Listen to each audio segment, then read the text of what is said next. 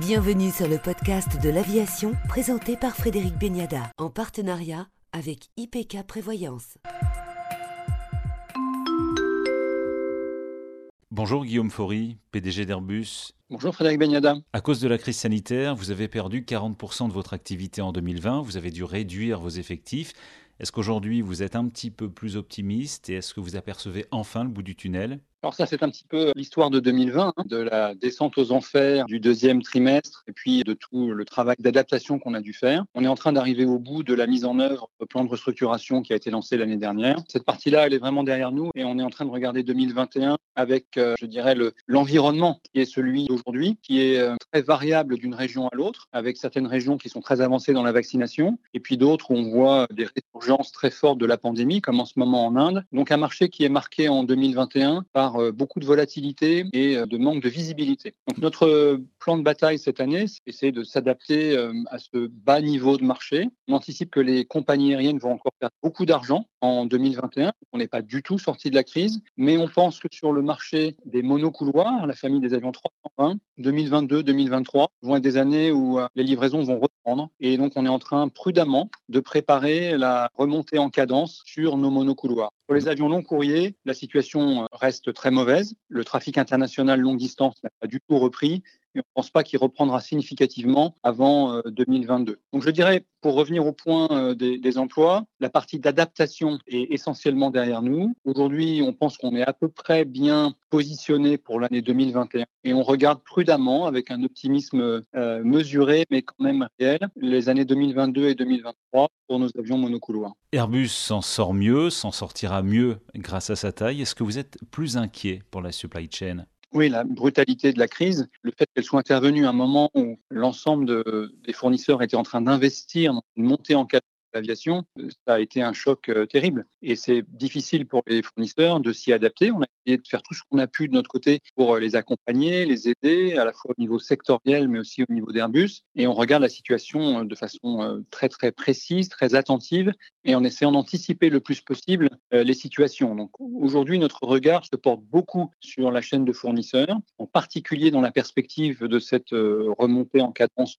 progressive et prudente, parce que c'est le, je dirais, le deuxième choc qui va arriver, c'est que après la baisse très rapide, il va falloir recommencer à, se monter en cadence, à investir, à embaucher. Évidemment, vu les dégâts qu'a fait la crise, ce sont des décisions qui ne sont pas faciles à prendre pour les fournisseurs. Donc on essaye, nous, de notre côté, de donner le plus de visibilité possible et d'avoir des scénarios qu'on essaye de garder stables. Et comme vous imaginez, c'est très difficile dans l'environnement dans lequel on est. C'est l'exercice qu'on essaye de faire. Qu'est-ce que vous a appris et qu'est-ce que vous apprend cette crise? Elle nous apprend ou elle nous réapprend, elle nous rappelle euh, rien n'est jamais acquis et qu'il faut rester très agile euh, dans un marché comme le nôtre, qui est pourtant secteur de long terme. Euh, donc on a ce paradoxe compliqué à gérer d'activité de long terme, d'investissement sur des périodes longues et de changement, d'évolution très rapides et très brutaux et très difficiles à prévoir. Donc c'est cet écart permanent entre le long terme, le court terme, entre des investissements qui ont des retours sur investissement loin dans le futur et des changements à très court terme qu'il faut arriver à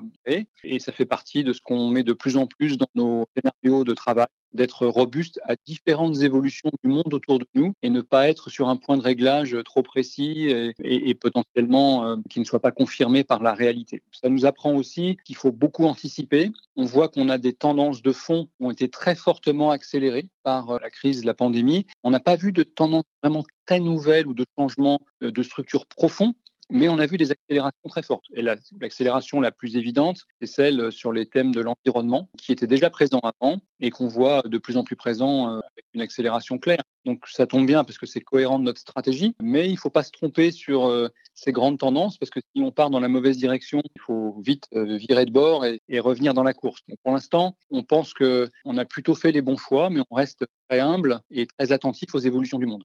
Vous venez de l'aborder, vous avez une forte pression de la part des écologistes. Vous promettez l'avion décarboné à l'horizon 2035, peut-être l'avion à hydrogène. Est-ce que 2035, ce n'est pas un petit peu court, un petit peu trop court pour un tel programme, pour une telle rupture technologique? Je voudrais d'abord dire que la pression environnementale, les écologistes la mettent, mais ils ne sont pas les seuls. Et à titre personnel, je suis absolument convaincu que le réchauffement climatique est un problème majeur et qu'il faut qu'on s'en occupe très sérieusement. Donc, ce n'est pas qu'une pression des uns contre les autres. Je crois qu'il y a une conscience collective maintenant, et en particulier chez Airbus, hein, du fait que c'est un enjeu majeur et on regarde comme euh, à la fois une urgence, mais aussi une opportunité, parce que l'aviation commerciale est aujourd'hui le seul moyen de transport qui n'endommage pas les écosystèmes au sol euh, sur sa trajectoire. On, on touche à rien par terre, on n'a pas besoin de détruire euh, des forêts, des vallées, des montagnes, de détourner des rivières.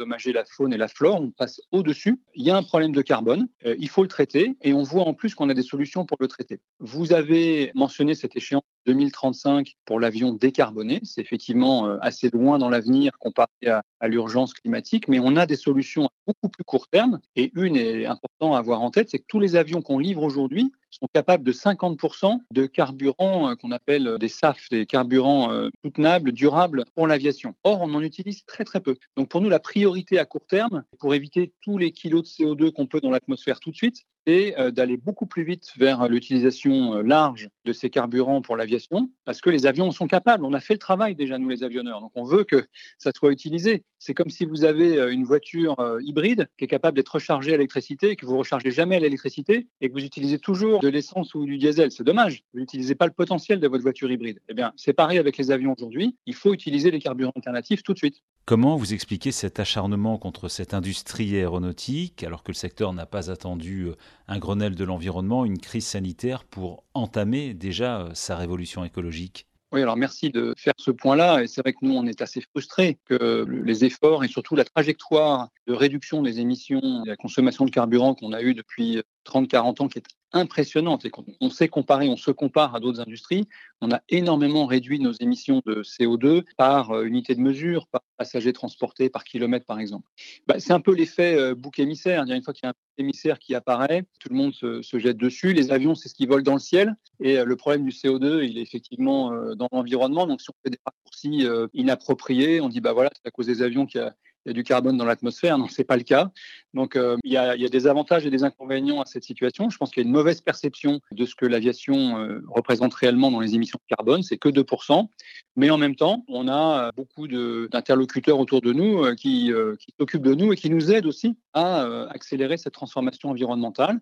Et on a bénéficié l'année dernière, en particulier en Europe, de beaucoup de financements dans le domaine de la recherche pour accélérer cette transformation écologique et environnementale dans l'aviation. Et ça, c'est plutôt un point positif. Donc voilà, moi j'essaie de regarder les choses positivement et on a un environnement qui est favorable à cette transformation euh, des modes de propulsion dans l'aviation pour l'accélérer. Donc euh, bon, bah, faire avec ce qu'on a.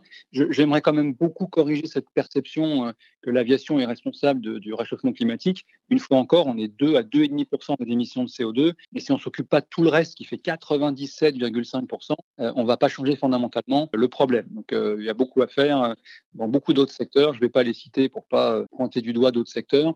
Mais le reste, c'est 97,5%.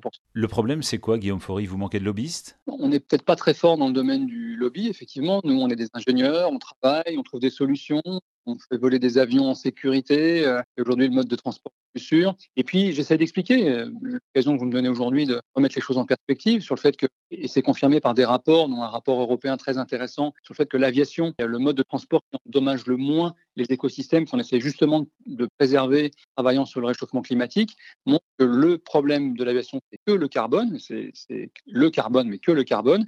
Et encore une fois, pour celui-là, on a des solutions. Je crois qu'il faut remettre les choses en perspective. Et puis pour les passagers qui veulent voler aujourd'hui et qui sont très sensibles au sujet d'environnement, et je les félicite, euh, de plus en plus de compagnies aériennes proposent des euh, schémas de compensation euh, qui permettent de, donner un peu d'argent supplémentaire dans des projets de décarbonisation qui vont venir compenser le carbone émis pendant le vol. Et c'est une opportunité extraordinaire que les compagnies aériennes donnent de plus en plus aux passagers de faire quelque chose de positif qui vient compenser la mauvaise conscience qu'ils pourraient avoir d'émettre du carbone en volant.